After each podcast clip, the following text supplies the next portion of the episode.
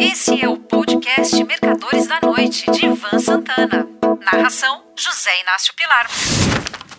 Na quarta-feira passada, os Estados Unidos mataram, na Síria, o líder do Estado Islâmico, Abu Ibrahim al-Hashemi al-Qarashi.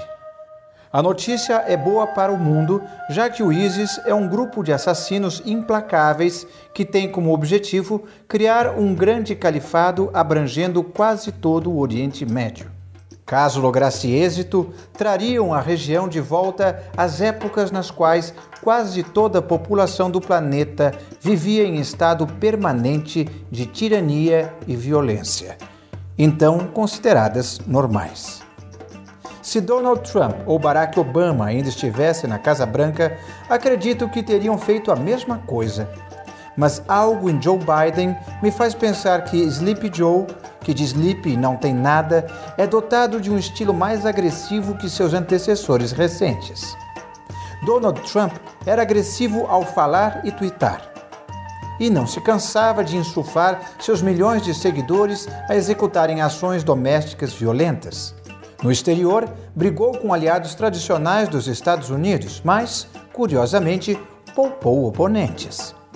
Quem não se lembra de Trump de mãos dadas com Kim Jong-un, dando pulinhos para lá e para cá no marco do paralelo 38, divisa das duas Coreias? Ou dele, no Kremlin, falando mal do FBI para ninguém menos do que Vladimir Putin?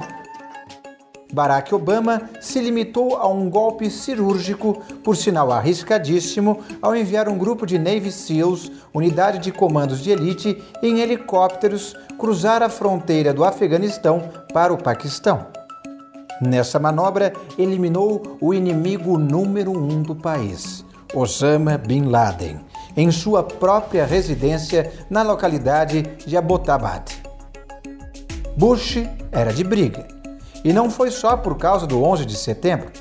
Tanto é assim que escolheu o belicoso Dick Cheney para vice-presidência e Donald Rumsfeld para secretário de defesa. Além de uma justificável invasão do Afeganistão, de onde Khaled Sheikh Mohammed e Bin Laden planejaram os ataques às Torres Gêmeas, Bush e seu secretário de Estado, Colin Powell, inventaram provas de que o Iraque possuía armas de destruição em massa. Baseados nisso, invadiram o país e depuseram Saddam Hussein, mais tarde julgado e enforcado pela justiça iraquiana. Bill Clinton era da paz. Certa vez, tendo Osama Bin Laden sob a mira de um Predator, bombardeiro de ataque não tripulado, o presidente desistiu de ordenar um disparo do míssil ao saber que haveriam danos colaterais mulheres e crianças da família Bin Laden iriam morrer junto com ele.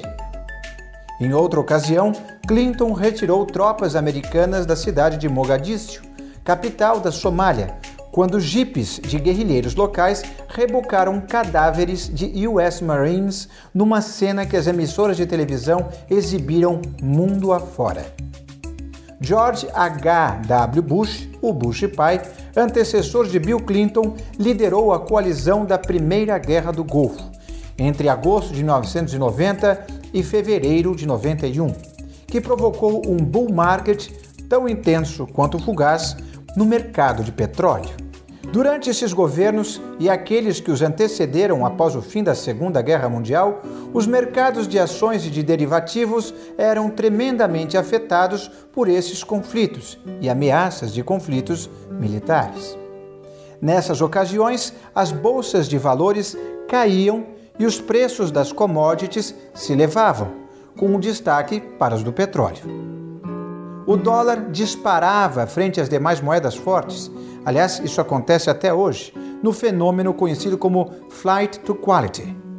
Depois, os mercados se tornaram essencialmente monetaristas, se importando mais com as taxas de juros.